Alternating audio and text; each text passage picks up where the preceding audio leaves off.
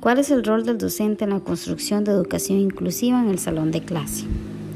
Considero y bajo la experiencia en procesos de inclusión que he sido partícipe, el docente debe ser un mediador de oportunidades en donde sea generador de ambientes cálidos entre el grupo de estudiantes en general y la persona en condición de discapacidad.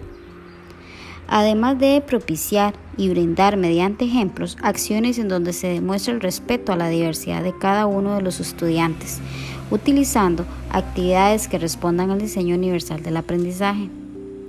En conclusión, el docente debe ser partidario y ejemplo de las buenas prácticas humanas, de respeto y de derecho que poseen los seres humanos en general y por ende las personas en condición de discapacidad,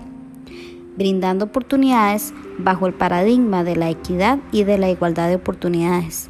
siempre teniendo presente que la educación es un derecho de todos.